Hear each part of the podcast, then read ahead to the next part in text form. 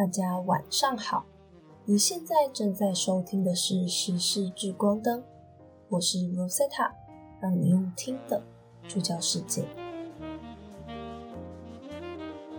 上周我们提到了美国将带头发声，抵制2020北京的冬季奥运，抗议中国侵害人权，强调不会派遣任何外交或官员政府代表出席。但是南华早报。二十四日独家报道指出，美国政府近日为十八名官员向中国申请了三个月的签证，以在北京冬奥支援安全行动。消息人士指出，美国和中国政府对外交抵制的定义截然不同。中方认为，这十八名美国官员若出访北京冬奥，就是违背了美国自己喊出来的外交抵制的目的。美方则认为，名单上的官员不是官方代表，而是为了支援安全和医疗而参与冬奥，因此不违背抵制的意义。日本政府也在十二月二十四日宣布，将不会派遣官员出席二零二二年北京冬季奥运，和英国、美国合作，采取外交抵制手段，以此来抗议北京当局的人权问题。而日本除了选手团之外，将由冬奥组委会主席桥本圣子等三名代表出席。不过，日方考量到明年是中日建交的五十年，仍需稳固双边关系，因此这项消息交由官房长官宣布，而非由首相岸田文雄亲自发表。对于这次的行动，由美国先行发出抵制声明后。其他盟国纷纷表态，中国对人权的压制并不会在半年内就收手。那么，身处亚洲的我们呢？若是这一次做了抵制的决定，那之后的国际赛事，台湾也要以相同的方式处理和对待吗？夹在中美强权间的亚洲国家，各国政府做出的任何一个决定，都可能会对运动员参赛的权益有所影响。听完了上周时事的更新，今天将带你到美国，了解美国 Z 世代的新运动——鸟不是真的。最近在比兹堡、孟菲斯和洛杉矶都出现了巨大的广告牌，上面写着“鸟不是真的 ”，Birds aren't real。在 Instagram 和 TikTok 上，“鸟不是真的”账户也吸引了数十万粉丝。YouTube 上有关该账户的影片也迅速的走红。上个月，鸟不是真的的追随者甚至在旧金山的 Twitter 总部外面抗议，要求该公司更改他们的小鸟标志。这些事件都有一个由 Z 世代推动的阴谋论有关。该理论认为，鸟类并不存在，实际上是美国政府为了监视美国人。而布置的无人机复制品，成千上万的年轻人参加了这项运动。他们穿着“鸟不是真的”的 T 恤，聚集在一起传播这个口号。我们可能会觉得很荒谬，怎么会有人这么突然的开始怀疑鸟是不是真的，而且还真的得到很多人的响应呢？这可能有点像阴谋论，匿名者 Q。QAnon。二零一七年十月，一名使用者在美国网络论坛 4chan 贴出了一系列阴谋论。这名使用者自称是 Q，是一名拥有最高安全许可的政府人士。他的发文方式通常会在文章里面藏了许多阴谋论的线索，谈论美国真正的秘密，以及救世主川普。会如何对抗深层国家的邪恶分子？他声称世界是由贩卖儿童的民主党精英集团控制的。只不过大家不用担心，鸟不是真的。运动的创始人和追随者是在开玩笑。他们知道鸟其实是真的，而他们的理论也是编造出来的。那我们先来聊聊阴谋论到底是什么呢？提到阴谋这两个字哦。确实令人有点毛骨悚然。而根据维基百科的定义，阴谋论是指在其他解释更有可能的情况下，将事件或现实情况解释成邪恶而又强力的集团在背后密谋。支持者一般相信行为者具有政治动机。此用词呢具有负面的意味，因为它正暗示着支持者靠着偏见或是不充分的证据去诉诸阴谋。阴谋论并不等同于阴谋，前者呢是指若干特质的假说，比如他们总是与有资格评价其准确性的人，像是科学家或历史学家的主流共识唱反调。那么。鸟不是真的。这个运动的目的和起源是什么呢？鸟不是真的，其实是一场有目的的戏仿性社会运动。在一个由网络阴谋论主导的后真相世界里，年轻人们聚在一起，对虚假消息嗤之以鼻，对其予以还击和嘲笑。而戏仿又是什么呢？戏是戏剧的戏，仿是模仿的仿。又称写仿或者是写拟，是在自己的作品对其他作品进行借用，以达到调侃、嘲讽，甚至是致敬的目的，属于二次创作的一种。写拟呢，仍然是一种模拟，但却因为语言的不同解释而更加的诙谐。二十二岁的克莱尔·克罗尼斯是鸟不是真的活动在比兹堡的组织者。这可以用来对付世界上那些让你真的束手无策的麻烦，他说，并且表示我最喜欢这样子描述这个组织，用疯狂来对抗疯狂。这场运动的核心人物是孟菲斯的彼得·麦克因多，现年二十三岁，是一个一头乱发的大学辍学生。他在二零一七年时一时起意，创建了“鸟不是真的”。多年来，他一直扮演着阴谋论首席信徒的角色，指挥信徒们怒斥那些挑战他教条的人。但现在，麦克因多在接受采访时说，他准备揭露这场戏法，以免人们真的认为鸟类是无人机。过去几年，在充斥着错误信息的世界里，我们一直都很清楚自己的路线。他说。这个想法是故意弄成这么荒谬的，但我们还是要确保我们说的一切都不是现实。这样做是为了配合这出戏。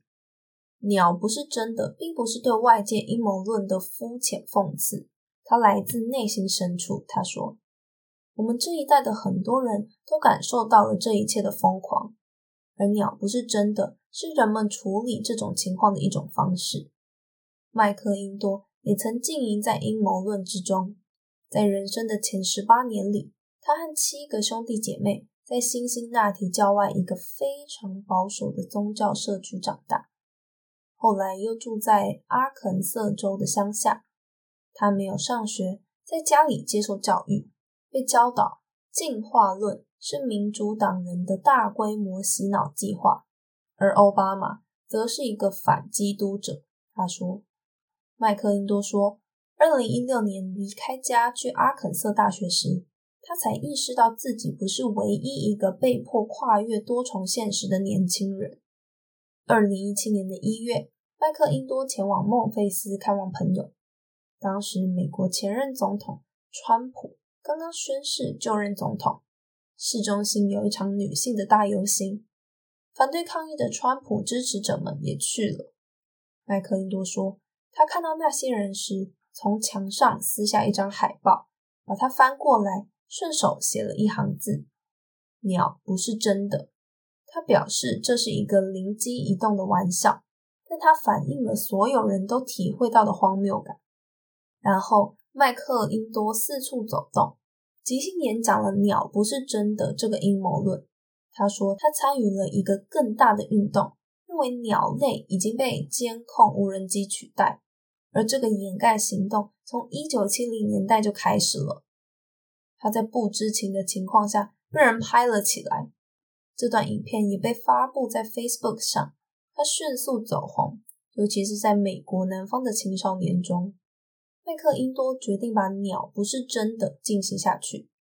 我开始塑造这个主张阴谋论的角色，并建构出这个角色所属的世界。他说，他和朋友康纳盖多斯编造了一段关于这场运动的虚假历史，炮制出详尽的理论，并制作了虚假的文件和证据来支持他的荒唐主张。基本上，这已成为了一种不实信息的实验。麦克恩多说：“我们可以建构一个完全虚构的世界，被地方媒体当作事实来报道，接受公众的质疑。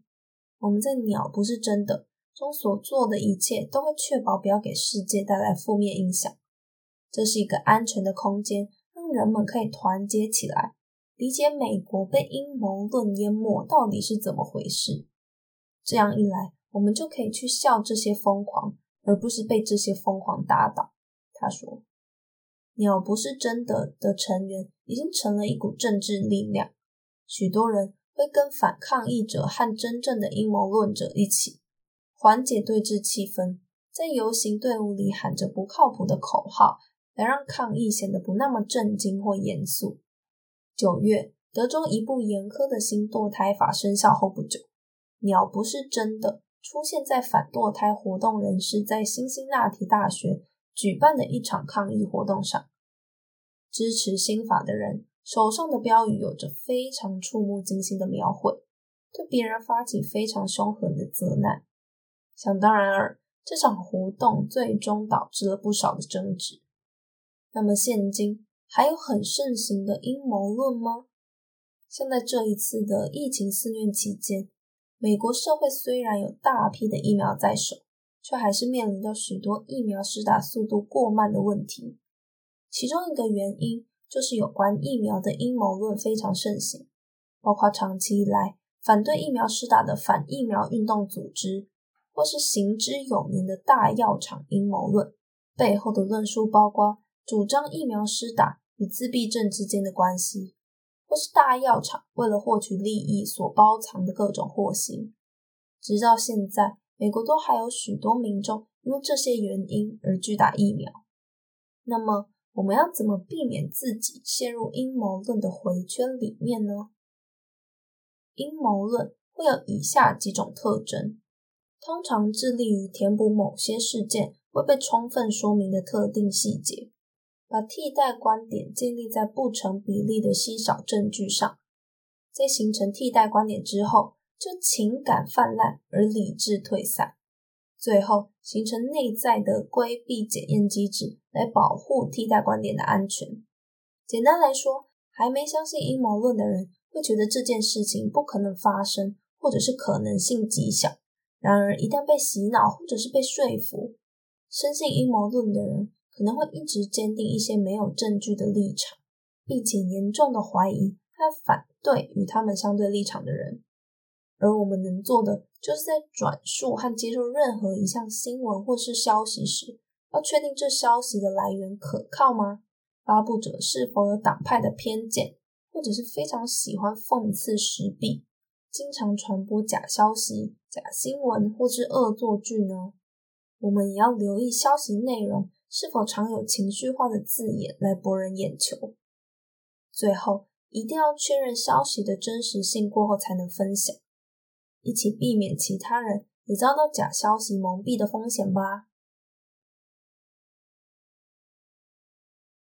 最后，从这个鸟不是真的美国年轻人运动看来，年轻人对社会一些荒谬事件的看待方法已经和过去有所不同。过去的我们可能会视而不见，或是过了就过了，避而不谈。而现在 Z 世代的年轻人们主张的是从更夸张的手法去唤醒人们对这类事件的认知和察觉。麦克因多准备在二零二二年大展拳脚。他说：“鸟不是真的，想要更进一步推翻自身的设定，并与真的阴谋论者划清界限，是有必要的。”他还表示，打算和主要的内容创作者和一些新闻等独立媒体合作，旨在帮助人们理解美国当下的情况以及互联网。对于这个计划将来能做到哪些有益的事，我是蛮期待的。他说：“我们的确在过去四年里一直在有意散布不实的消息，这是为了要给在网际网络时代的美国提供一面镜子。他们应该是想以更夸张的手法，让人们看看现今社会有些消息是怎么样的荒谬和不实。今天留给你深思的问题是：你曾经遇过生活中？有哪些消息或是事件，在仔细思考过后，发现他们的不真实性吗？你是怎么察觉、对待这类消息的呢？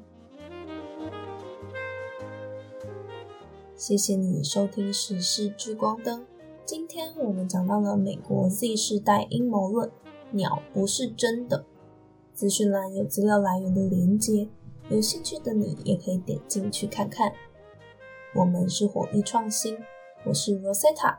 有任何的想法想要和我们分享，也可以在火力创新的 IG Fire Laboratory F I R E L A B O R A T O R Y，将你的想法留言在贴文的下方，或是私信我们哦。